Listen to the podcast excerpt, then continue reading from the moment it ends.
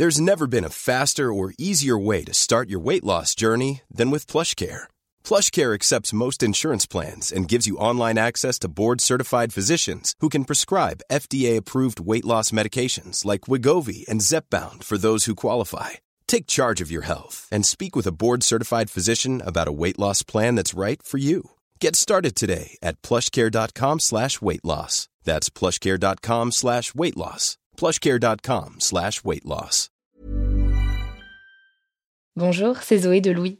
Ça fait maintenant deux ans que j'ai la chance de travailler pour Louis Média et que vous entendez ma voix sur vos podcasts préférés. Travailler pour quelque chose qui a du sens pour moi, c'est essentiel à mon épanouissement au quotidien. Et vous, comment se passe votre relation au travail? C'est plutôt épanouissant et enthousiasmant ou plutôt boule au ventre et des motivations? Si vous êtes dans le deuxième cas et que vous comptez chaque semaine le nombre de jours qui vous séparent du week-end ou des prochaines vacances, je vous recommande plus que jamais le parcours Chance, partenaire d'émotion. Chance est une communauté d'entraide professionnelle pour aider chacun et chacune à trouver sa place dans le monde du travail. La communauté Chance a une méthode unique qui a fait ses preuves. La première étape, c'est celle du bilan de compétences. En trois mois seulement, vous allez pouvoir redéfinir vos objectifs pro et renouer avec ce qui vous anime vraiment, avec l'aide d'un coach professionnel qui vous sera dédié. La deuxième étape, c'est celle du passage à l'action. Une fois votre projet défini, toute la communauté Chance sera à vos côtés pour donner vie à votre projet. Un collectif hyper engagé, prêt à vous épauler et à vous ouvrir son réseau. Si ce message résonne en vous, je vous invite à vous rendre directement sur le site chance.co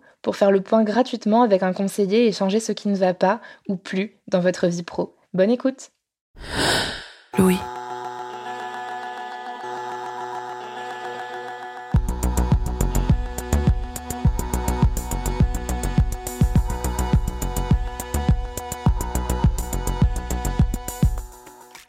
Quand j'étais au CP, j'avais une institutrice fantastique.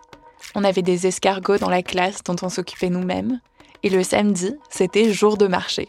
On apportait tous des objets qui nous appartenaient ou qu'on avait confectionnés, des bijoux en toc, des bougeoirs, et on faisait du troc avec les autres élèves.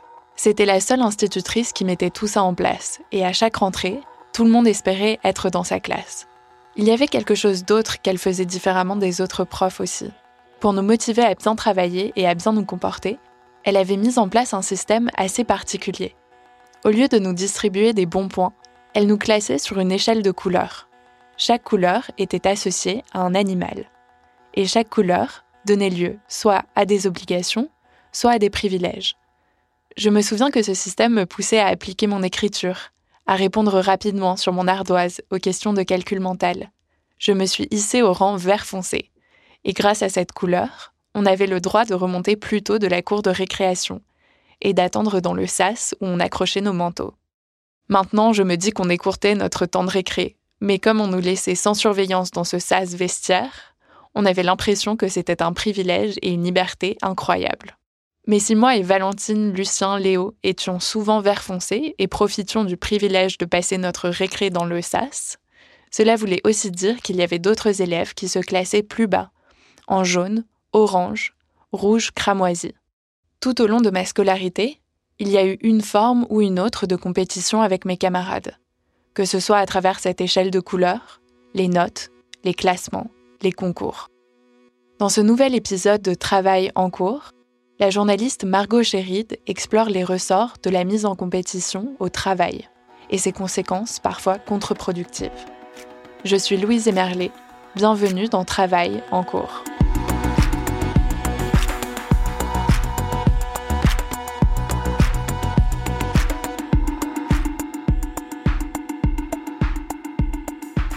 Qu'est-ce qui nous pousse à faire du bon travail? À travers mon parcours pro, des boulots étudiants à mes débuts en tant que journaliste, j'ai compris que l'une de mes principales motivations, c'est la compétition. Je me souviens d'un petit job étudiant il y a quelques années. Je terminais mes études à Londres et je travaillais sur un marché pour un centre de vente de fromage. On était deux à répéter les mêmes tâches. Donner des informations sur nos produits, peser le fromage, proposer une jolie présentation et encaisser le client. À aucun moment, mes supérieurs ne m'avaient dit si tu fais mieux que Chiara, ma collègue italienne de l'époque, tu auras une récompense. Mais c'était plus fort que moi. Il fallait que je sois plus rapide et plus efficace qu'elle. C'était ma façon de mesurer si j'étais bonne dans mon travail ou non. En clair, être bonne, c'était être meilleure que Chiara. Quand ma collègue était absente, le match entre elle et moi disparaissait et je devenais beaucoup, mais alors beaucoup moins efficace. Je perdais le boost provoqué par cette compétition imaginaire. Me comparer aux personnes avec qui je travaille, c'est assez naturel chez moi. J'instaure moi-même ce rapport de rivalité. Mais en discutant avec mes proches, j'ai compris que bien souvent, ce sont les entreprises qui imposent à leurs employés d'entrer dans cette logique de concurrence. Je m'appelle Pierre, j'ai 29 ans et j'ai travaillé en logistique pendant un petit moment dans une, grande boîte de boissons française. Donc mon travail, c'était préparateur de commandes. Donc ça allait du picking des produits, simplement aller les chercher dans les allées, jusqu'au conditionnement, le chargement des camions, etc. Dès son premier jour de travail, mon frère, Pierre, constate qu'il est mis en compétition avec ses collègues via un système de classement. Quand je suis arrivé dans la société, je me suis aperçu qu'il y avait un écran où figuraient euh, plus ou moins les scores de chacun des employés, donc euh, le nombre de commandes préparées dans différents domaines, euh, la vitesse plus ou moins à laquelle ils travaillaient. Donc c'était un écran qui était situé au milieu de l'entrepôt, tout le monde pouvait y avoir accès, même les employés, mais aussi les managers, etc. Donc moi j'ai trouvé que c'était un système qui était plutôt plutôt porteur au final. On, on, se mettait un petit peu en compétition entre nous, mais une compétition très positive, pas une course à l'avancement ou autre.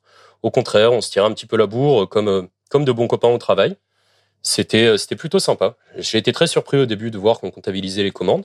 Au final, euh, au final, ça s'est bien passé. Je précise que c'était une entreprise assez jeune, avec assez peu de monde en logistique, une quinzaine de personnes, une équipe plutôt soudée. Donc, je pense que ça va, ça facilitait l'existence d'un tel dispositif, qui à mon avis est plus dur à mettre en place à grande échelle. Mais là, c'était vraiment pas un outil, un outil stressant. Je veux dire, il n'y a pas spécialement de récompense pour le meilleur.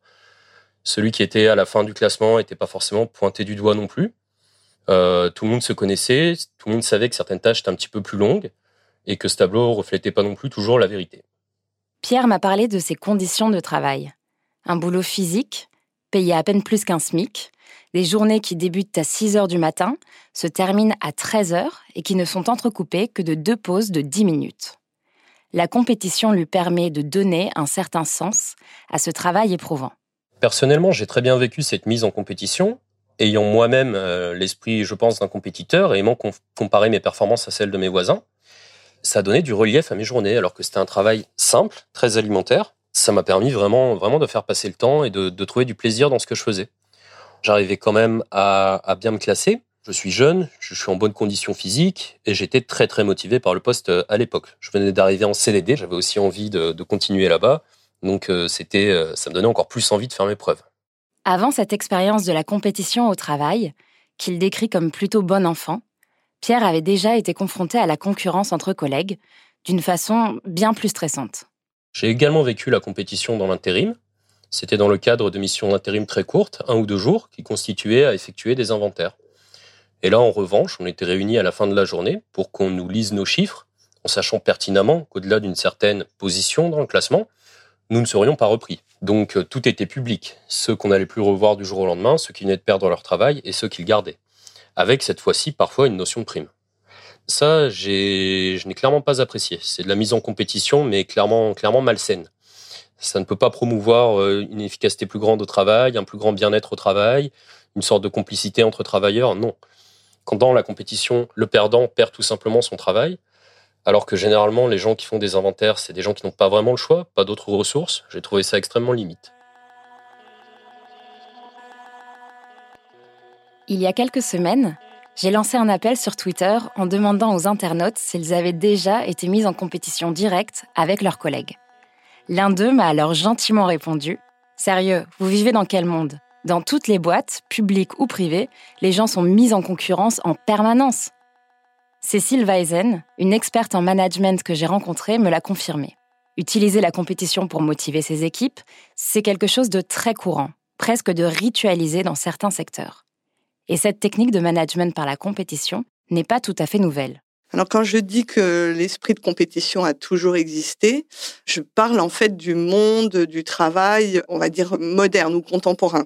C'est-à-dire que à partir, on va dire, de la structuration euh, du monde industriel, c'est-à-dire euh, on peut même faire remonter ça euh, dès le 19e siècle, on a déjà des traces d'un management par la compétition. C'est-à-dire qu'effectivement, on va dans les industries notamment, élire euh, l'employé du mois, euh, le meilleur ouvrier du mois, et va se mettre en place euh, dès le, le 19e siècle des remises de médailles pour effectivement couronner l'effort au travail d'un employé ou d'un ouvrier. Donc ces remises de médailles, on pourrait se dire qu'elles datent d'un autre temps. Et pour autant, en fait, elles existent toujours. Il y a toujours euh, euh, des, des, titres euh, au mérite. On remet encore des médailles du travail pour le mérite, pour l'employé, effectivement, qui a montré le plus d'engagement dans son travail et auprès de son entreprise. Et puis, dans le monde, mais alors là, hyper contemporain, on trouve aujourd'hui d'autres formes de compétition et de mise en avant de l'engagement des salariés sous la forme de primes, par exemple, à l'excellence, de rétributions euh, supplémentaires euh, données à un commercial, par exemple, qui euh, fera un chiffre remarquable dans le mois ou dans la semaine et qui sera effectivement couronné pour son esprit de compétition. Le management par la compétition, c'est donc dire à un ou une employée, atteindre tes objectifs ne suffit pas. Tu dois être meilleur que les autres si tu veux être récompensé. On retrouve, par exemple, d'une manière quasi systématique, cet esprit de management par la compétition qui est développé euh, notamment dans des plateformes téléphoniques, dans les plateformes d'appel. C'est vrai que souvent, dans les plateformes marketing, de marketing direct, on objective le salarié sur effectivement euh, des taux de réussite et euh, généralement au début de la journée, on va donner les objectifs à tenir à chacun de ces salariés et à la fin de la journée, on va attribuer sur un tableau le classement des meilleurs euh, salariés, de ceux qui auront effectivement euh, réussi les meilleurs objectifs de la journée. On retrouve cette chose-là aussi dans des magasins, par exemple, de Sephora, mais je pense que c'est commun à toutes les grandes enseignes, on va dire, de commerce. Chaque matin, les managers objectivent en fait leurs euh, vendeurs et en fin de journée, on fait le bilan des objectifs tenus en termes commerciaux par ces vendeurs. Et à la fin du mois, généralement, on va rétribuer d'une forme, sous une forme ou sous une autre euh, cet esprit de compétition du salarié. Alors soit euh, en lui remettant euh, une bouteille de champagne, moi j'ai vu ça assez couramment, soit en lui donnant une prime exceptionnelle, soit en lui offrant un voyage. Enfin, il y a toutes sortes de rétributions qui se font sur effectivement l'engagement du salarié. Et donc, ben, le management est vraiment appuyé sur ce développement de l'esprit de compétition. On peut donc manager par la compétition en récompensant les premiers du classement. Mais souvent, cette méthode s'accompagne d'une logique de sanction à l'encontre des plus mauvais employés. C'est ce que l'ancien DRH, Didier Bill, dénonce dans son essai paru en 2018, DRH la machine à broyer. Il cible notamment une technique, appelée la sous-notation forcée. En français, la sous-notation forcée, en anglais le forced ranking, en fait, cela a été mis en place par General Electric. Donc, globalement, pour faire simple, on demande aux managers régulièrement, donc au moins une fois par année, de classer les salariés sur une échelle de, ça change d'une entreprise à l'autre, ça va de 1 à 5, de 1 à 3, parfois ce sont des mots. Donc, le plus bas, c'est low performer, le plus haut, c'est euh, rôle modèle, mais bref, vous avez compris le système, je pense. Excepté qu'on ne donne pas la liberté au manager de réellement noter les salariés. On lui impose d'avoir un certain pourcentage de son équipe dans les mauvais. Vous leur imposez cela avec comme objectif double, un, mettre effectivement les salariés sous pression, et deux, d'organiser quasiment une rotation naturelle des salariés. C'est-à-dire que lorsque un salarié se retrouve, je reviens sur General Electric, se retrouvait deux années de suite mal classé, c'était la porte. Quand General Electric avait besoin de faire des économies, c'était une seule année mal classée, c'était la porte. Donc, vous les mettez sous pression, les salariés comprennent très bien le jeu et vivent dans la peur constante d'être sous-notés. Alors, officiellement, General Electric n'a fait cela que pendant cinq ans. En fait, General Electric continue à le faire, mais aujourd'hui, ce n'est plus officiel. Il, quand je dis que c'est officiel, il s'en vantait. Il vantait les mérites de sous-noter les gens, de les mettre sous pression. Et ils expliquaient cela notamment au travers de ce qu'ils appelaient la vitality curve, qu'on peut appeler par la courbe de vitalité, euh, donc qui est une courbe en forme de, cloche, une courbe de Gauss. Et donc, selon eux, ben, les salariés, on pouvait les classer globalement sur cette courbe, avec d'une extrême ben, les, ceux qui sont vraiment en dessous de la performance, et à l'autre côté de l'extrême, ceux qui sont meilleurs, qui sont au-delà de la performance. Et l'objectif de toute cette sous-notation, c'était petit à petit de, de ramener cette courbe de plus en plus du bon côté en disant ben, on supprime les éléments faibles. J'utilise à dessein, à dessein des termes cyniques. On supprime les éléments faibles et on va les remplacer par d'autres. Et ceux qu'on garde en plus, on leur met la pression pour qu'ils continuent à courir plus vite, etc. C'est le principe de la sous-notation forcée qui est aujourd'hui très, très, très répandu. En France, c'est interdit, même si aucune entreprise n'a jamais été condamnée jusqu'à présent.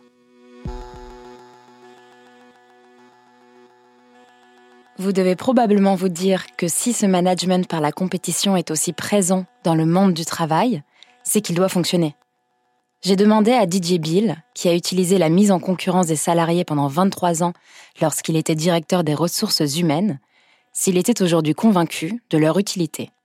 Tout est efficace dans la gestion, euh, mais tout n'est pas efficace tout le temps avec tout le monde, et surtout, tout n'a pas le même prix. Je ne parle pas que du prix en termes d'argent, mais je parle du prix également en termes de conséquences, en termes de casse. Euh, il est clair qu'instaurer une compétition euh, un peu trop poussée ou effrénée vis-à-vis des salariés, ça va fonctionner pour certains d'entre eux, qui vont même peut-être trouver cela euh, motivant, avec une certaine émulation. D'autres, ça ne leur convient pas. S'ils ont l'opportunité, ils partiront. S'ils n'ont pas l'opportunité, ils resteront et ils vont être en souffrance. Tôt ou tard, ceux qui parce qu'ils étaient peut-être plus jeunes, plus diplômés, parce qu'ils n'avaient pas de contraintes familiales, sont rentrés dans le jeu de la compétition et y ont probablement trouvé satisfaction et qui ont été récompensés par l'entreprise pour cela, eux aussi paieront une addition, c'est-à-dire qu'à un moment, leur corps va, dire non, à un moment, leur mental va être plus, plus fatigué, etc. Donc, est-ce que c'est efficace? Du point de vue de l'entreprise, ça peut avoir une efficacité, puisque l'entreprise se débarrasse de ses déchets. C'est-à-dire, quand un individu n'est plus apte à produire, eh bien, elle s'en débarrasse. Hein. C'est soit la sécurité sociale, ce sera soit le chômage, soit d'autres choses. Donc, pour l'entreprise, ça peut présenter un, un côté très bénéfique puisqu'elle n'a pas à supporter les effets négatifs.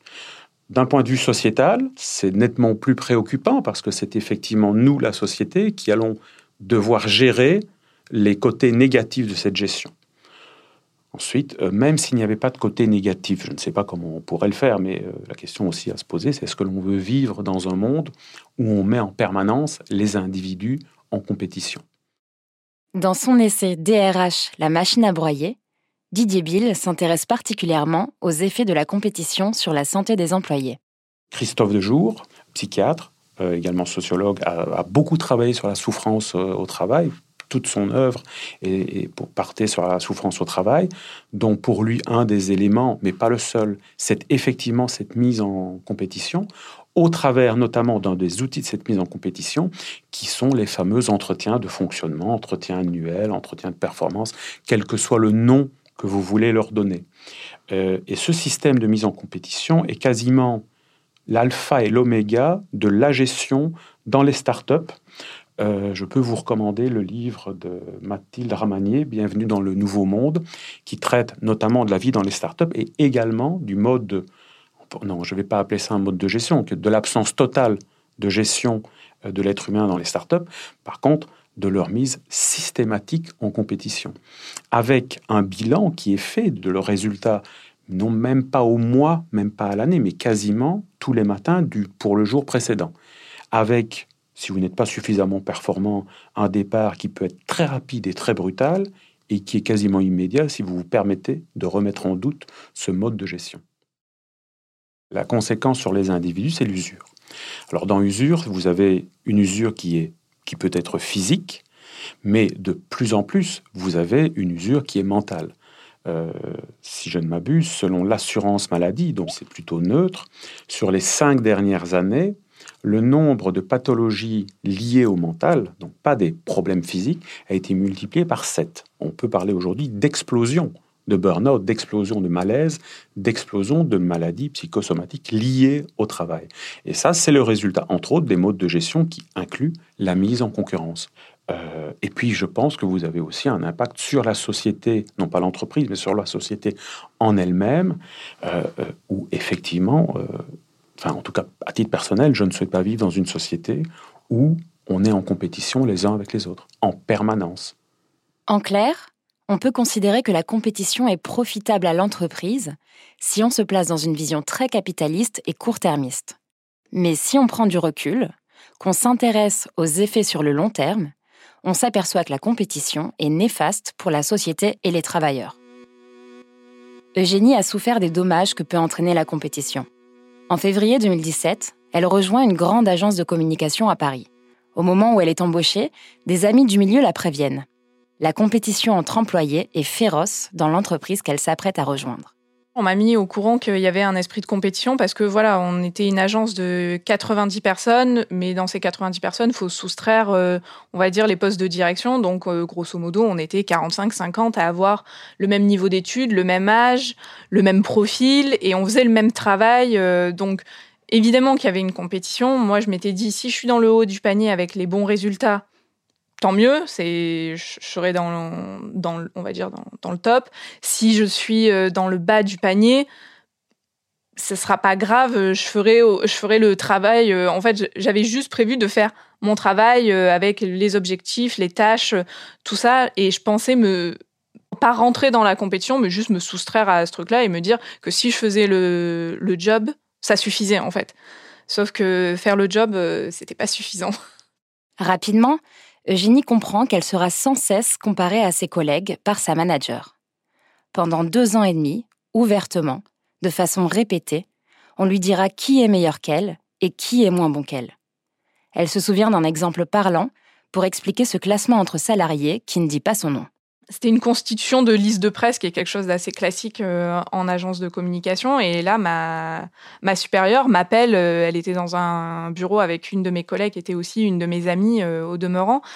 Et me dit, est-ce que tu peux vérifier la liste de presse, tout ça? Je dis oui, bien sûr. Et je commence à dire, il faut rajouter un tel, il faut rajouter un tel, voilà. Et en fait, au moment où je finis de, de parler, ma boss regarde ma collègue et lui dit, tu vois, c'est comme ça qu'il faut que tu travailles. il faut que tu prennes exemple sur Eugénie. Euh, elle a de l'expérience, elle sait ce qu'elle fait. Euh, toi, pas vraiment. Et en fait, à ce moment-là, je me suis rendu compte que sans en expliquant un peu ce que je faisais et en complétant en fait le travail qu'elle avait fait, hein, c'était juste, on va dire, de la complémentarité de ce qu'elle faisait. Je me suis rendu compte qu'en fait, je, venais euh, inconsciemment d'écraser ma collègue et du coup heureusement qu'on s'entendait très bien, on, débriefe la, chose euh, et, on arrive à, on va dire, à désamorcer euh, le problème. Mais ça aurait pu, euh, enfin, si c'était quelqu'un que je ne connaissais pas, très rapidement, on aurait pu croire qu'en fait, je tentais de l'écraser, alors que c'était pas du tout l'objectif. Moi, j'étais plus, ben, on m'a appelé, je viens t'aider en bonne foi. Sauf que, en fait, la tierce personne qui était ma supérieure a fait en sorte que ce soit pas quelque chose de bonne foi, mais quelque chose euh, d'écrasant pour, euh, pour ma collègue. Et j'ai trouvé ça un peu, enfin, pas très sympa et pas très cool parce que, sachant qu'elle savait qu'on était euh, proches, qu'on s'entendait bien, en fait, il y avait voilà ce côté, on monte les uns contre les autres, et notamment plus les consultants et les consultantes étaient proches, plus on essayait de les monter contre les autres pour pas qu'il y ait, on va dire, de relations personnelles et que le personnel vienne s'en mêler. enfin, si j'avais su en fait qu'en l'aidant, j'étais justement pas en train de l'aider mais de l'humilier, parce que ce qui s'est passé c'est de l'humiliation et j'y ai pris part mais euh, sans m'en rendre compte en fait je l'aurais pas fait. Mais après c'était mon boulot de d'aider à faire euh, d'aider à faire ça. C'est juste que ça a été euh, détourné de la chose bienveillante et sympa que ça devait être. Eugénie vit mal cette mise en compétition permanente avec ses collègues. Elle m'a raconté avoir totalement perdu confiance en elle. En septembre 2018, elle vit ses premières crises de panique et de tétanie. Elle rencontre des difficultés pour manger et pour dormir. Elle se bloque même le diaphragme. Le mois suivant, un matin, elle appelle SOS médecin parce qu'elle n'arrive plus à sortir de son lit. Les médecins lui recommandent de s'arrêter un mois, mais Eugénie ne prend finalement que trois jours de repos avant de retourner travailler c'était juste plus possible. Enfin, j'étais hyper irritée tout le temps. J'ai fait ce que plein de gens ont fait en agence de com ou même dans des boulots, c'est-à-dire commencer à me cacher dans les toilettes pour me mettre à pleurer. Enfin, c'était c'était pathétique. Et, et en mars 2019, j'ai été re-arrêtée par un médecin généraliste parce que euh, ben, euh, surcharge de travail, décompensation, euh, ça allait plus du tout et, et j'ai démissionné cinq jours après. Aujourd'hui, Eugénie est en bien meilleure santé. Et elle accuse la mise en compétition dans son agence de com d'avoir été, en partie, à l'origine de son mal-être. C'est l'ambiance qui est instaurée par cette compétition permanente. Il y avait une ambiance carrément malsaine hein, quand même à, l'agence où c'était de fausses amitiés, de fausses sympathies, parce que si euh, s'il fallait euh, écraser euh, l'autre pour avoir une promotion ou pour avoir 100 euros bruts d'augmentation, les gens n'hésitaient absolument pas, quoi.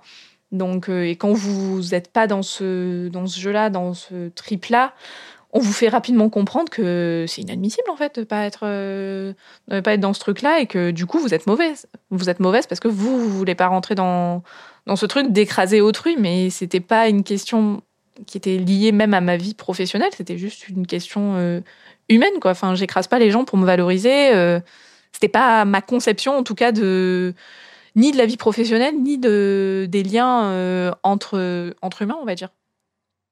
Lorsque j'ai rencontré Didier Bill, l'auteur de DRH, la machine à broyer, il a lui aussi évoqué l'effet de la rivalité sur notre façon de considérer nos collègues. Aujourd'hui, euh, le lien social est en plein détricotage. Ça n'est pas nouveau, ça a commencé une trentaine d'années avec le libéralisme poussé à son paroxysme. Et donc aujourd'hui, effectivement, le lieu de travail qui devrait aussi être un lieu social où on crée des interactions euh, devient de moins en moins social, entre autres effectivement, puisque chaque salarié peut voir dans les autres salariés globalement un concurrent.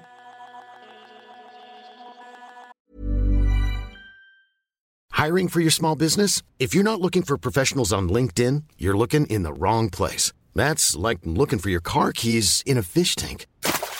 LinkedIn helps you hire professionals you can't find anywhere else, even those who aren't actively searching for a new job but might be open to the perfect role. In a given month, over 70% of LinkedIn users don't even visit other leading job sites. So start looking in the right place. With LinkedIn, you can hire professionals like a professional. Post your free job on linkedin.com slash people today. La mise en compétition peut être dangereuse pour les salariés et leur longévité dans l'entreprise. On sait qu'un turnover excessif est mauvais pour l'entreprise, notamment parce que recruter et former de nouveaux candidats, ça entraîne des frais. Mais alors pourquoi le management par la compétition est-il toujours autant utilisé? Didier Bill parle de la simplicité de ces techniques et de l'absence de coûts pour les entreprises. C'est-à-dire que quand un employé est éliminé, soit parce qu'il est mal classé, soit parce que son corps ou son mental ne peuvent plus supporter la pression, c'est la sécurité sociale ou le chômage qui le prennent en charge. L'entreprise, elle, n'a pas à gérer les dégâts. Didier Bill m'a également expliqué que dans le monde du travail, certaines croyances, liées au darwinisme, sont particulièrement ancrées dans les mentalités. Il y a des gens qui pensent sincèrement que la pression, la mise en compétition est bénéfique pour les individus, in fine, les individus eux-mêmes vont vous remercier parce qu'ils auront dépassé leurs objectifs, parce qu'ils auront été plus loin qu'ils ne pensaient eux-mêmes aller. C'est ça le plus horrible, c'est qu'il y a des gens qui en sont persuadés. Et, puis ensuite, le dernier point, c'est tout simplement qu'en entreprise aujourd'hui, vous n'avez plus les compétences pour comprendre ce genre de choses. Qui devrait s'opposer à ce genre de pratique? Qui, au sein de l'entreprise, devrait dire non, on ne peut pas mettre cela en place? Pour ceci, pour cela. Ce sont pour moi les ressources humaines. Aujourd'hui, les ressources humaines, non seulement ne, sont pas contre ce type de choses, elles en sont les promotrices. Elles sont derrière. Donc vous n'avez plus personne en entreprise qui est capable, qui n'a ni la volonté ni la compétence que pour ramener, pour ramener le débat sur la table de ce que l'on peut et ce que l'on ne peut pas faire. De façon générale, ces méthodes sont encore plébiscitées dans les entreprises, mais certaines personnes, à leur petite échelle, tentent de court-circuiter ces pratiques. J'ai par exemple échangé avec Julie. Il y a 15 ans, elle s'est attaquée au système de classement auquel elle était soumise chez Orange. À l'époque, Elle travaille à côté de ses études dans une boutique France Télécom. Son job consiste à vendre des abonnements téléphoniques, Internet et de lignes fixes. Quand elle prend son poste, elle découvre un tableau. C'était l'outil utilisé par Orange pour mettre en compétition les travailleurs. La première fois que j'ai vu ça, je m'en rappelle encore, ça m'a frappé. Il y avait un grand tableau qui était affiché en, derrière, vous savez, euh, euh, dans, la zone de stockage. Et il y avait euh, des challenges qui étaient organisés exactement. Ces challenges, c'était par exemple sur une semaine ou sur trois week-ends, peu importe. À chaque fois, c'était variable. Et il y avait donc des primes à gagner ou alors des reconnaissances diverses et variées et on était euh, classé, pas seulement sur la boutique, mais également sur toute la zone géographique euh, à laquelle on appartenait. Donc des fois, ça pouvait être sur l'ensemble du département, des fois même sur euh, toute la région Île-de-France. Et donc on voyait sur ce grand tableau les objectifs réalisés jour par jour de tous les vendeurs de toutes les boutiques de France Télécom. Et donc on avait par définition un classement entre tous les vendeurs et on était rémunéré, récompensé en fonction de ça.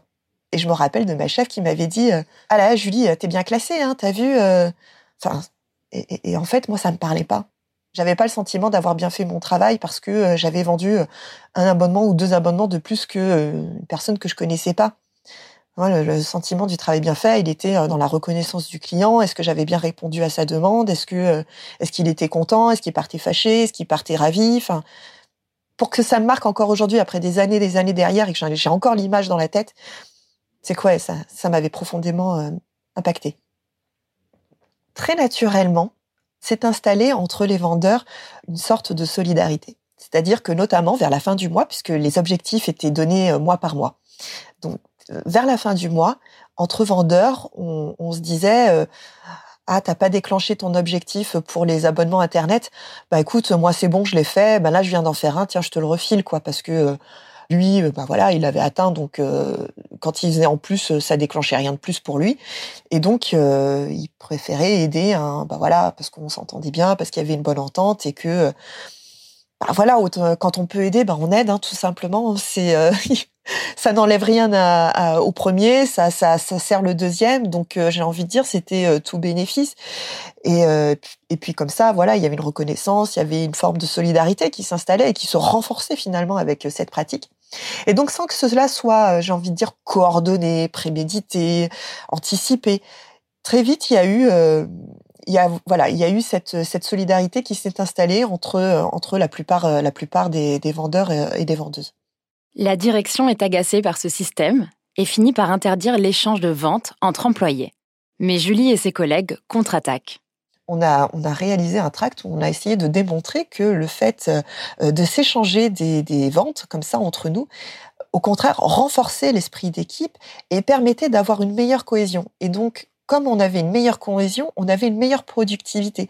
Parce que on pouvait voilà bénéficier des savoir-faire des uns et des autres parce que en tant que vendeur, certains sont plus à l'aise sur certains sujets. Et donc le fait d'installer une espèce de réciprocité entre les vendeurs, eh ben on permettait finalement aux clients d'être mieux renseignés. Voilà, quand on était moins à l'aise, on disait est-ce que tu peux venir m'aider? Parce, et l'autre venait aider parce que euh, ben nous on l'avait aidé avant en échangeant des, des, des ventes, etc. Bref, on voyait que là-dedans tout le monde était gagnant, aussi bien les vendeurs que les clients. Et en fait, il y en a un seul qui n'était pas gagnant là-dedans, ben, c'était la direction, parce que euh, ben lui il fallait qu'il verse des primes à tout le monde. Et en fait, tout ça, ils s'en foutaient du, du, du, retour client, ils s'en foutaient de, de la cohésion d'équipe. Lui, tout ce qui l'importait, c'était euh, l'argent, l'argent et l'argent. Voilà eh ben ça c'est pas une façon de, de faire, c'est pas une façon de, de, de, bien fonctionner. Alors euh, on était étudiants à l'époque, donc euh, plein d'idéalisme, on a essayé de le démontrer en, en, même en citant Marcel Mauss et, et son étude de dons et contre-dons qui, qui, démontrait que euh, dans une société, le fait de donner était une richesse et non pas un sacrifice. Bon, voilà, ça ça, ça, ça leur a pas trop parlé parce que j'ai été convoquée. Hein. Julie n'est pas sanctionnée par ses supérieurs. On lui tape sur les doigts, mais elle s'en moque, étant donné que son contrat étudiant arrive à son terme. Pendant cette confrontation avec ses managers, elle en remet une couche sur la théorie du don et contre-don. C'est le sociologue et anthropologue français Marcel Mauss qui a développé cette idée dans son essai sur le don de 1925. En clair, Moss considère que le don permet d'établir des liens sociaux. Je vais te donner quelque chose, tu vas le recevoir et tu me donneras, dans le futur, autre chose d'une valeur équivalente. C'est le contre-don. Le donneur et le receveur sont liés par une forme de contrat social basé sur la confiance, qui apporterait satisfaction aux deux participants. Ils seraient tous les deux valorisés par cet échange. Julie estime qu'elle n'est pas parvenue à convertir ses supérieurs à la théorie de Marcel Mauss. Mais finalement, Orange a mis un terme à cette méthode de classement. Le service presse de la société m'a indiqué par mail que ce dispositif avait été revu en 2009 pour, je cite, passer d'un modèle transactionnel à un modèle relationnel. Et ils poursuivent. En changeant de modèle, Orange privilégie la qualité du service apporté ainsi que la valeur de la relation client. Depuis cette date, les indicateurs de performance sont collectifs et non plus individuels. Vous avez probablement déjà entendu parler des concepts de management bienveillant, humain ou encore positif. Ils sont récents et semblent remettre le bien-être de l'employé au cœur de la gestion des entreprises. Je me suis demandé, est-ce qu'on peut imaginer un futur sans compétition entre collègues? Un futur dans lequel la compétition serait remplacée par la coopération, par exemple, comme dans le témoignage de Julie. J'ai posé la question à Didier Bill. On n'en prend pas le chemin. Il y a aujourd'hui en France plus de 6 millions de chômeurs, et ce, chiffre est très largement, probablement, très largement sous-estimé. Pour une personne qui perd son emploi, pour une personne qui s'en va, pour une personne qui craque, mais vous en avez 10, 15 qui peuvent prendre sa place. Donc globalement, à moins qu'il n'y ait une prise de conscience, à moins que cela ne devienne politique, ça peut paraître cynique, mais il n'y a aucune raison que les entreprises ne changent leur méthode il y a le poids des héritages, le poids du vécu, qui fait qu'aujourd'hui, nous sommes habitués à être dans la compétition. On est dans la compétition dès l'école, en tout cas dans certains systèmes scolaires. Et effectivement, pourquoi est-ce qu'on utilise ces méthodes? Je vous répondais, pour faire simple, parce qu'elles sont faciles. Pourquoi est-ce qu'on n'en utilise pas d'autres, notamment euh, en favorisant la coopération? Tout simplement parce que favoriser la coopération, c'est plus difficile. Ça n'est pas impossible, c'est plus vertueux, c'est plus positif in fine, mais c'est bien plus difficile que de simplement, entre guillemets, jeter un bout de viande aux gens en disant battez-vous, battez-vous pour le, pour le morceau de viande. Générer la coopération, c'est beaucoup plus compliqué. C'est un investissement sur le long terme. Mettre en compétition, vous avez un retour quasiment immédiat. Mettre en place plutôt des systèmes vertueux, c'est plus d'énergie, c'est plus de temps effectivement à mettre en place. Euh, et c'est pas spécialement à la mode. C'est cet investissement sur le long terme que Julie a choisi pour diriger son équipe. Elle est aujourd'hui chef de service dans un organisme de formation professionnelle. Et pas question pour elle de miser sur la compétition entre collègues. C'est quand j'ai eu des responsabilités euh, managériales que, euh, de manière instinctive et naturelle, je savais que jamais je, je, ne rentrerais dans un management de compétition parce que c'était c'est pas la bonne voie, c'est pas comme ça qu'on construit une équipe, c'est pas comme ça qu'on fait naître l'esprit d'équipe, la coopération, la cohésion. Euh, on sait que quand on a des, euh, des, des, agents sous notre direction, ils sont, c'est pas des robots, ils sont pas tous pareils, ils ont pas tous les mêmes, les mêmes compétences, les mêmes qualités, les mêmes, les mêmes sensibilités. Et donc, le rôle d'un chef, le rôle d'un responsable, c'est d'organiser tout ça, c'est de faire que d'individus 1 euh, plus 1 plus 1 plus 1, ça soit égal à une équipe. Ça, c'est le rôle d'un responsable. Julie m'a expliqué qu'elle prenait le temps d'identifier les domaines de prédilection et d'expertise de chaque membre de son équipe. Dans son pôle logistique, par exemple, trois personnes disposent de la même fiche et du même intitulé de poste. On pourrait donc s'attendre à ce qu'elles effectuent le même travail. Mais l'une est plus à l'aise avec les tâches bureautiques, l'autre avec les relations des partenaires extérieurs, et la dernière est plus technique. Julie leur permet de se concentrer sur leurs tâches préférées tout en maintenant une discussion pour trouver ensemble les meilleures modalités de fonctionnement. Pour justifier son choix de la coopération, Julie parle d'égalité. Elle est persuadée que nous ne sommes pas tous égaux face à la compétition. Quand on a une équipe, le système de management qui s'appuie sur la compétition repose sur le fait que tous vos agents partent de la même ligne de départ et si vous fixez un objectif, et c'est à eux de se débrouiller pour atteindre l'objectif. C'est ça la compétition. Alors qu'on sait très bien que tous les agents ne sont pas des robots et donc ils partent pas tous de la même ligne de départ. C'est pas vrai. Ça, c'est une vision euh, théorique. Il euh, y, a que des, tableurs Excel pour penser comme ça. Mais l'humain n'est pas comme ça. L'humain ne part pas tous de la, de la même ligne de départ parce que tout simplement, nous ne partons pas tous avec le même capital. Que ce soit un capital culturel, que ce soit un capital social, euh, que ce soit un capital. Bref, on n'a pas toutes les mêmes compétences et donc la ligne de départ, elle n'est pas la même pour tout le monde et mettre le même objectif alors que les distances par rapport à l'objectif ne sont pas les mêmes, bien évidemment, euh, vous, ne faites qu'accentuer les, inégalités qui existent euh, entre, entre vos différents agents. Et donc, celui qui a le plus de capital, bah forcément, va être celui qui va, euh, qui va arriver le premier à l'objectif. Et donc, c'est un système qui favorise ceux qui sont déjà favorisés par nature. Du coup, le rôle d'un responsable, c'est d'avant tout de faire en sorte que ce soit pas l'agent qui arrive à l'objectif, mais que ce soit l'équipe qui arrive à l'objectif. Et là, tout de suite, c'est plus du tout euh, le même exercice, j'ai envie de dire. Mais c'est un travail qui demande beaucoup plus de temps et beaucoup plus de compétences. Quand vous êtes dans une démarche de créer euh, une équipe et de faire un objectif d'équipe, eh ben, il va falloir que vous vous intéressiez aux compétences, aux qualités, aux faiblesses des uns et des autres. Et tout ça, ça demande du temps. Ça demande énormément de temps. Du temps, des efforts, une certaine qualité d'écoute, le management par la coopération demande un investissement important de la part des managers. Didier Bill considère que pour l'instant, cette problématique est un non-sujet. Pour beaucoup, utiliser la compétition pour aller plus loin, pour se dépasser, c'est logique. Alors comment faire changer les choses? Pour Didier Bill, il faudrait que ce sujet soit porté par une parole politique. Des témoignages comme celui d'Eugénie peuvent permettre une prise de conscience et pourquoi pas pousser d'autres travailleurs à faire bouger les choses au sein de leur entreprise, comme a réussi à le faire Julie. Vous venez d'écouter Travail en cours, un podcast de Louis Média. Si vous souhaitez nous partager votre histoire par rapport au travail, vous pouvez nous écrire à hello at louismedia.com. Cet épisode a été tourné et écrit par Margot Chéride. Cyril Marchand était au montage et à la réalisation. La musique est de Jean Thévenin et le mix a été fait par Olivier Baudin. Marion Gérard est responsable de production et Maureen Wilson responsable éditoriale. Mélissa Bounois est à la direction des productions et Charlotte Pudlowski à la direction éditoriale. Travail en cours, c'est tous les jeudis et vous pouvez nous retrouver là où vous avez l'habitude d'écouter vos podcasts Deezer, iTunes, Spotify, SoundCloud. Vous pouvez aussi nous laisser des commentaires et des étoiles, et si l'épisode vous a plu, n'hésitez pas à en parler autour de vous.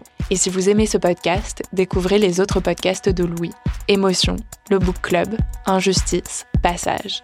À bientôt!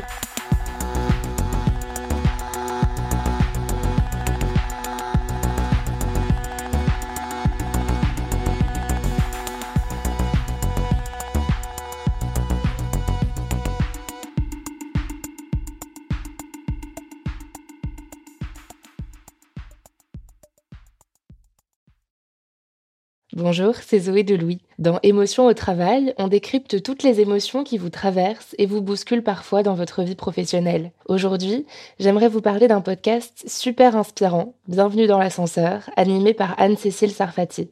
Dans chaque épisode, elle reçoit des personnes au profil varié, médecins, responsables commerciaux, chefs d'entreprise, qui ont su gravir l'ascenseur social. Parti de rien, il et elle partagent leur parcours, leurs rêves, leurs doutes, leurs émotions dans lesquelles vous vous reconnaîtrez sûrement, et donnent des conseils pour oser monter dans l'ascenseur social quand on n'y croit pas pour soi-même. Alors allez découvrir ces belles histoires de réussite en écoutant Bienvenue dans l'ascenseur, disponible sur toutes les plateformes. Merci à Bienvenue dans l'ascenseur pour leur soutien et bonne écoute. Even when we're on a budget, we still deserve nice things. Quince is a place to scoop up stunning high-end goods for 50 to 80% less than similar brands. They have buttery soft cashmere sweaters starting at $50, luxurious Italian leather bags, and so much more. Plus, Quince only works with factories that use safe, ethical, and responsible manufacturing. Get the high-end goods you'll love without the high price tag with Quince. Go to quince.com/style for free shipping and 365-day returns.